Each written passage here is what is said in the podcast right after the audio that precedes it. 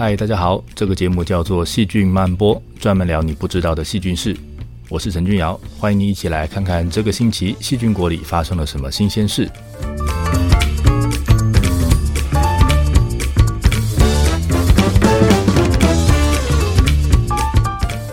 果糖是食物里的养分，也是食品业爱用的甜味原料。但是近年的研究开始发现，吃太多果糖并不是件好事。今天我们就来聊聊这件事情。我们来看，平常我又没特别去找果糖吃，为什么会吃到很多果糖？果糖也是糖，多吃到底会有什么样的问题？如果让动物吃果糖，这样算是虐待动物吗？希望你会喜欢今天的节目。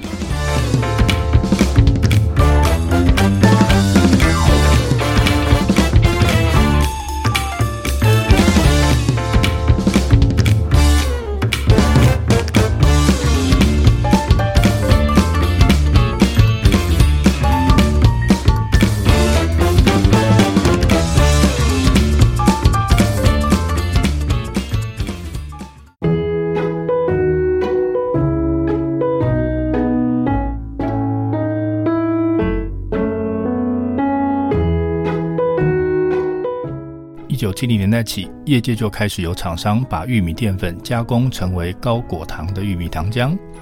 到了一九八零年，这个玉米糖浆里面的果糖成分大幅提高，从百分之十五拉到百分之五十五。那因为果糖比较甜，所以这种糖浆的甜度也比较高，只要加少少的就可以达到相同的甜度。那厂商很快就发现，在食品厂里面使用这种高果糖糖浆，会比加平常常用的蔗糖，也就是砂糖，还要更便宜。所以当然就改锅去用它了。那从此之后，我们吃到的加工食品里面的甜味就多了很多的果糖。来看一下蔗糖，这个蔗糖呢，就是你平常在用的砂糖。那蔗糖它是一个双糖分子，拆开来之后就会变成两个单糖，一个呢是葡萄糖，另外一个是果糖。所以你在吃的蔗糖本来就会在我们的肚子里面被分解成为果糖。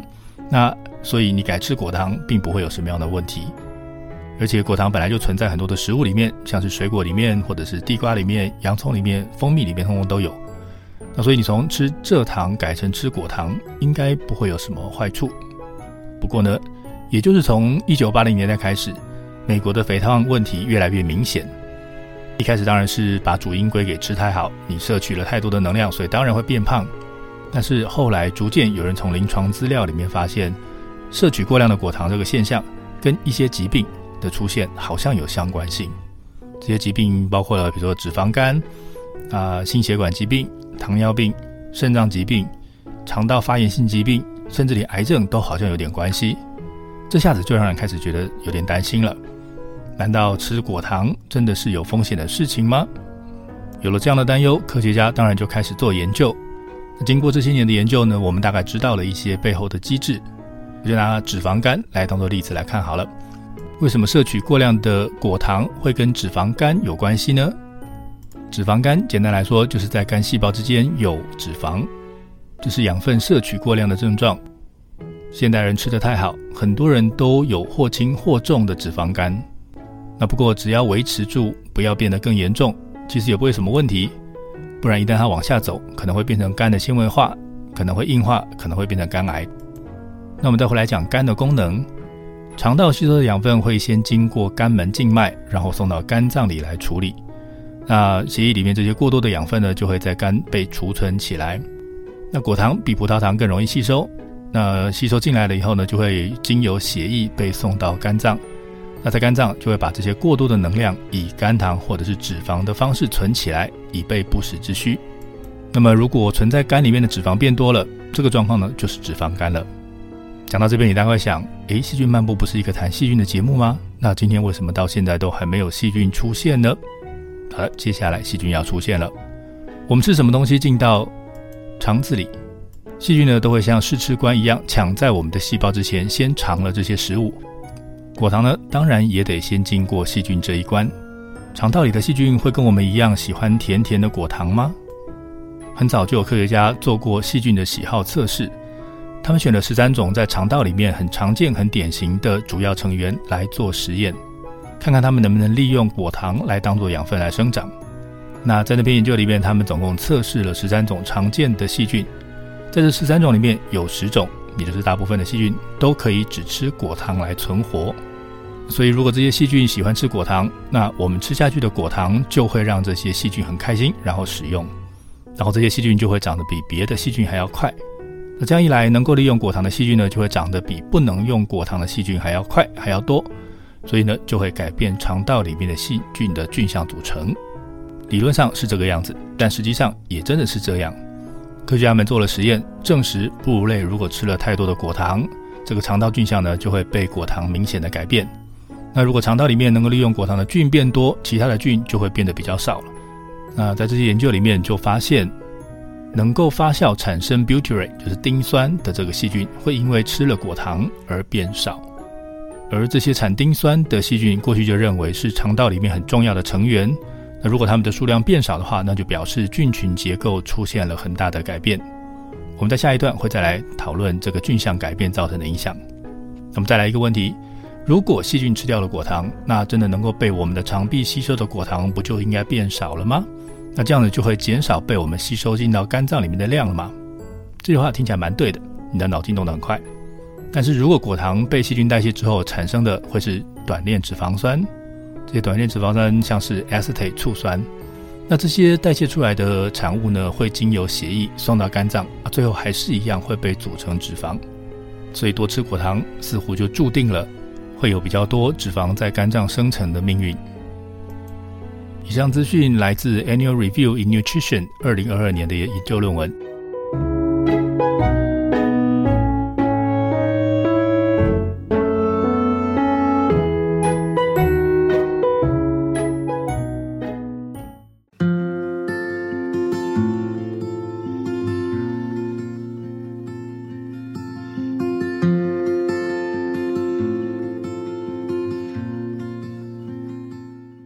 前面提到果糖吃太多会改变肠道菌相组成，那其中一个影响呢，就是能够发酵产生 butyrate 丁酸的细菌会因为吃太多果糖而变少。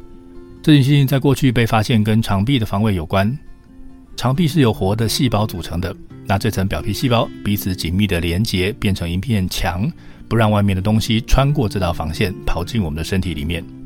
但是这层表皮细胞并不是盖了一座永远封闭的墙。而是自己站在那边当守门员。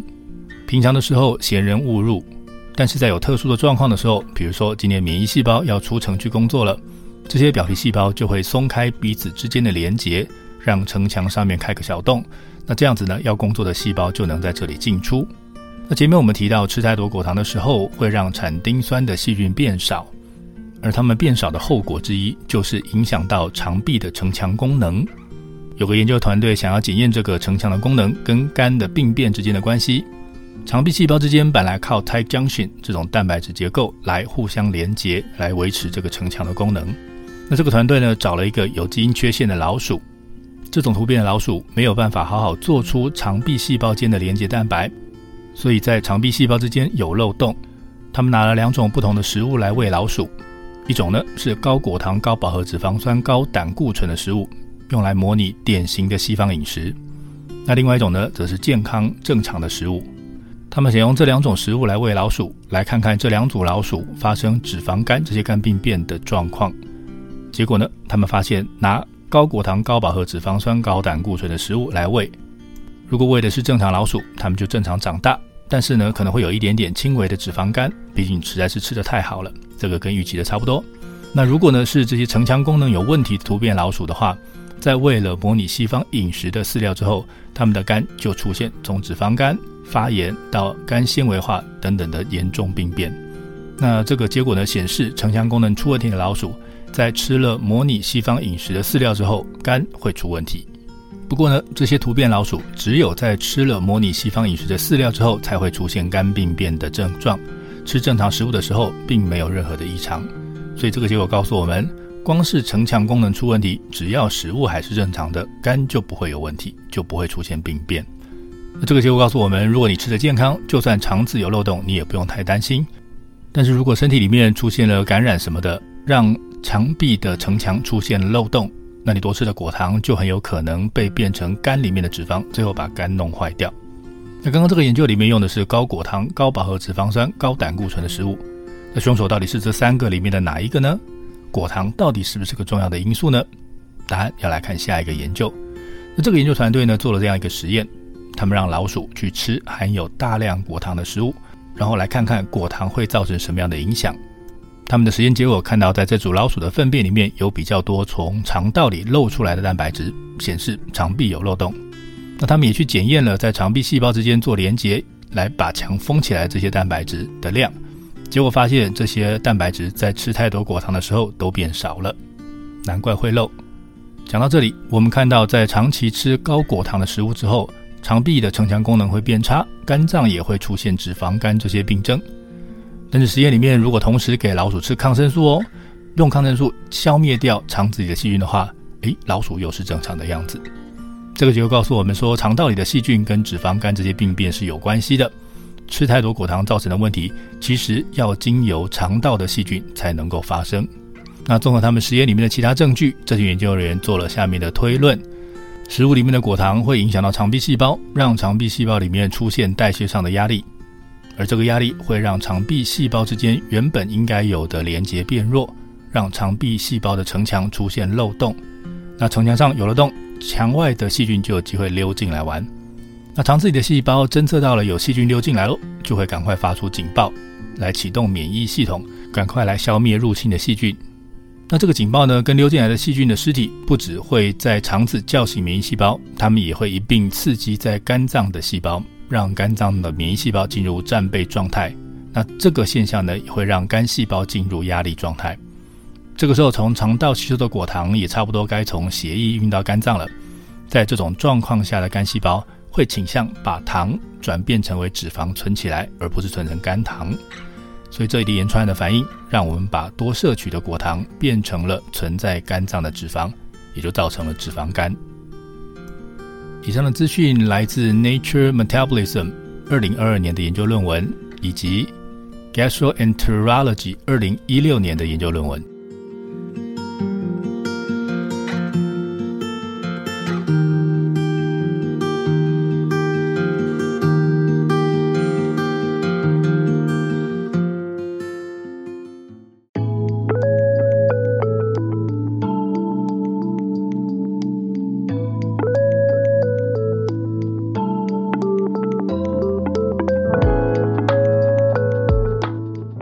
听到这边，你会不会觉得果糖好可怕哦？我还是不要吃好了。在这里，我要请你先不要紧张，因为果糖本来就是食物里面会有的养分，会出问题都是因为吃太多了。人实在是吃太多东西了，多到养分都会影响健康。我们来看看比较正常的其他生物。那要看的这个例子呢，是布氏田鼠的例子。这是一种分布在俄罗斯、蒙古以及中国北方草原的野生动物。那因为它是野生动物，没有人会定期喂它吃东西，所以呢，它就必须珍惜它的食物，必须随时跟着环境调整，有什么就吃什么。野生动物生存不易，所以它们从环境里找到食物后，当然要尽力的消化吸收，然后取得食物里面能够取得的养分。但是其实动物没有酵素可以来消化植物的像纤维素这样子的多糖，所以这个时候呢，就要靠肠子里的细菌来分解这些植物多糖。然后等细菌吃完这些糖类之后，代谢产生短链脂肪酸，动物呢再利用肠壁细胞重新吸收这些短链脂肪酸来使用，来回收这些养分。所以它们面对的挑战跟我们这些生活富裕的人类完全不一样。现在有气候变迁的问题，气候的改变会影响到降雨跟气温，而这两项因素对生物的存活都有非常非常大的影响。有一群中国的科学家决定来研究草原上。气候变迁造成的影响，他们想知道，如果降雨改变了，那住在草原上的布氏田鼠会受到什么样的影响？他们在内蒙古的试验站做这个实验，他们设了十二个四千八百平方公尺大的样区，样区的四周有围墙围起来，这个围墙在地面上有一点四公尺，地面下有一公尺，把整个样区围住，所以田鼠不能跑来跑去。他们把这些样区分成三组。在五月到九月的时这段时间里面，浇水来当做增加雨量。那有一组每个月多浇二十 millimeter 的水，另外一组多浇十个 millimeter 的水，还有一组完全不浇水。然后他们要看看这个模拟降雨增加的状况会造成什么样的影响。结果他们发现，降雨增加之后，原本平常会因为太干而长不出来的阳草，在这个时候就长出来了。那田鼠在选择食物的时候，就多了阳草的地下茎。研究人员发现，阳草的地下茎里有比较多的果糖以及果寡糖。于是，在降雨变多的时候，田鼠就吃了比较多的果糖。这个结果显示，气候变迁的时候，气候的改变可以去从食物来影响到动物。那田鼠有因为多吃了果糖而得到脂肪肝吗？没有。这些多吃下去的果糖不知道有多少量有被田鼠直接吸收，但是他们看到了在田鼠肠子里面能够利用果糖的细菌 Eubacterium harleyii，它的数量是增加的。而这些细菌发酵产生的短链脂肪酸。就补给了田鼠当做它的养分，这个养分对田鼠来说很重要，因为它让田鼠的平均体重增加了。不浇水的那组平均体重三十四点五克，浇一点水的那组增加到三十七克，浇很多水的那组增加到三十八克，通通都有统计上显著的增加。对于平常养分不足的天鼠来说，能够多吃到的果糖是养分，让它们多长胖了一点点。增加了他们活下去的机会。至于营养过剩的我们，如果想要解决这个问题，其实只要少吃一点甜点就可以了。尤其是那种加工制造出来的甜食，里面会有比较大的机会被加了很多的果糖。所以呢，你只要克制自己，不要吃太多，就可以不用担心果糖的问题了。以上的资讯来自 ISME Journal 二零二零年的研究论文。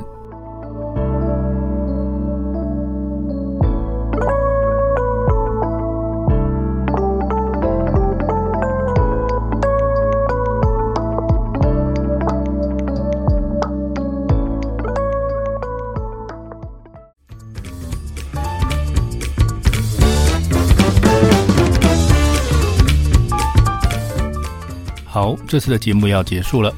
我们今天聊了人工食品里添加果糖会是个常态，而吃太多果糖可能会造成身体的负担。过量的果糖可能会影响肠壁正常功能，而伤到肝。果糖是养分，不要吃太多都是好事。像故事里的田鼠会很开心的可以变胖。谢谢你的收听，欢迎追踪我在 Facebook 以及 Instagram 上面的细菌曼波粉丝专页，也欢迎你告诉我想知道什么样的细菌事。